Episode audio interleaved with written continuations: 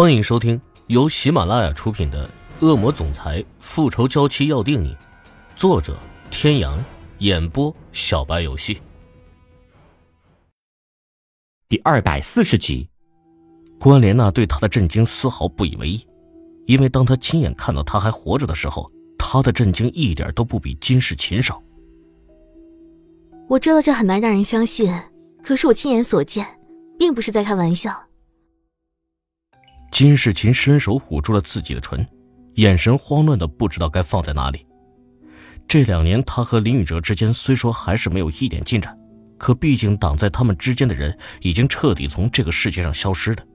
他相信总有一天，林宇哲会被他感动，只要他坚持下去。可现在，突然间有一个人告诉他，那个人又回来了，他怎么可能不慌呢？这意味着……他和林宇哲之间平静的生活又要被打乱，他怎么能不慌呢？金小姐，我特意来告诉你这个消息，就是希望你能够提前做准备。他这次回来是为了报仇而来，可谓是来者不善。关莲娜把他的慌乱都看在眼里，端起咖啡轻轻啜了一口，掩去了眸底的金光。即便是回来报仇。那也跟我没有关系，当初又不是我害他跳海。哎，没错，那件事情的确是跟你没关系，可你不要忘了，你心爱的男人一样心爱着他。如果让他知道他还活着，你以为你还有机会？金世琴的心彻底的乱了，关莲娜的话戳中了他的心窝。林宇哲的心里始终都只有池小雨一个人。若是让他知道他还活着，只怕又会像两年前一样将他弃之不顾。不能那样，他绝不允许同样的事情再发生第二次。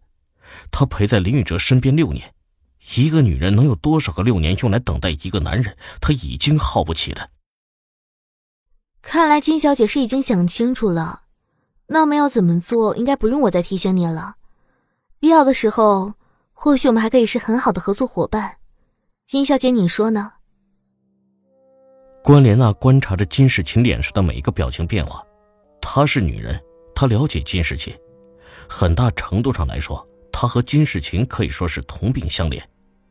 他们同样的爱而不得，而那种不得，皆是因为同一个女人。所以从这一点上来说，其实他们是可以统一战线的，不是吗？面对共同的敌人，多一个朋友总比多一个敌人强。他相信金世琴迟早都会来找他的。如果真如那个女人所说，他是回来报仇的，那么他必定是不会隐瞒自己的行踪。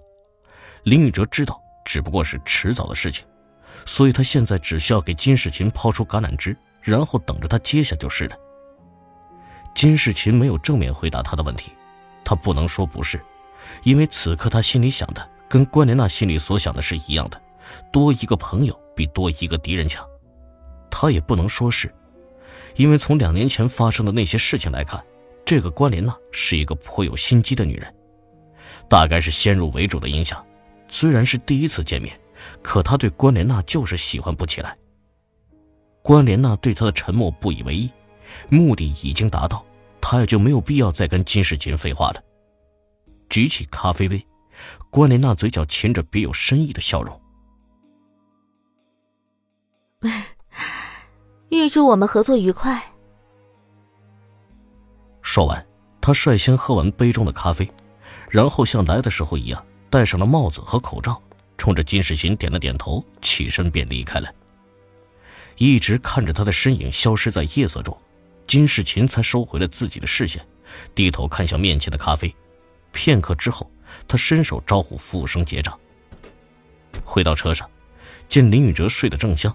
他轻身上前，爱恋的抚摸着男人的俊脸，嘴里呢喃：“于哥哥，这一次我不会再退缩。”手握上方向盘，果断的按下启动，转动方向盘，车子很快便也消失在夜色中。一夜好梦，欧胜天醒来的时候，臂弯里的小女人睡得正香，舍不得吵醒她，像过去的很多次一样，他轻轻的抽出了手臂。起身走进了浴室，一下楼便有人向他报告了昨天夜里关莲娜秘密去见金世琴的事情。这个早在欧胜天的意料之中。不用管，看好他就可以。既然他已经去找过金世琴了，必要的时候可以帮帮金世琴。关莲娜是个永远都学不会安分的女人，对她的惩罚看来还是太轻了。临近中午的时候，艾琳娜才醒了过来，无意中扫到床头柜，他看到一张纸条，上面压着一把车钥匙，还有一张卡。抽出纸条看了看，上面只有简单的一句话：“晚上九点前必须回来。”艾琳娜挑了挑眉，轻哼了一声，随手将纸条丢在地上，翻身下了床。走出房门之前，她想了想，又折回来。将车钥匙和卡放进了自己的口袋。既然有人这么大方，那他何必矫情？不拿白不拿。吃过晚饭后，他便开车出了门。原以为欧胜天不会放心他一个人出门，可一直开出去好远，都没见身后有人跟踪。正纳闷着，那个男人真的转性了，被他随手扔在副驾驶座上的手机就响了起来。按下蓝牙耳机，慵懒的喂了一声。男人磁性的嗓音就传了过来：“准备去哪儿？”他就知道那个男人不会放他单独一个人出门，这不，他才刚一出门，电话就追过来了，肯定是在他的车上或是手机里放了什么追踪器。男人低低的笑了开来，叮嘱了一句：“九点之前必须回来，否则……”知道了，知道了，跟个老妈子一样，烦死人了。好心情全被这一通电话破坏了。本来还不知道去哪儿，这一下可是有了目标。他打电话去了查询台，把 A 市所有的豪华商场全都让对方发送到他的手机上，然后在导航上面搜索。谁让他的心情不爽，他就让谁的钱包不爽。各种各样的消费账单陆续送到了季川的手中，看着上面的消费金额，一向沉稳老练的季川都忍不住的汗颜。所有的消费都来自于同一张卡，少则上百万，多则上千万。他做欧胜天的特助这么久了，第一次见识到什么叫做花钱如流水。就算是欧胜天也没有这样的消费过。他是真正的知道了商场为什么都那么喜欢女性消费者了。当他把这些账单呈到欧胜天手里的时候，他连眼皮都不抬一下，直接签上了自己的大名。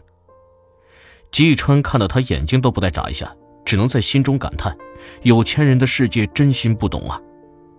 账单持续了一个星期之后，突然间就消失了。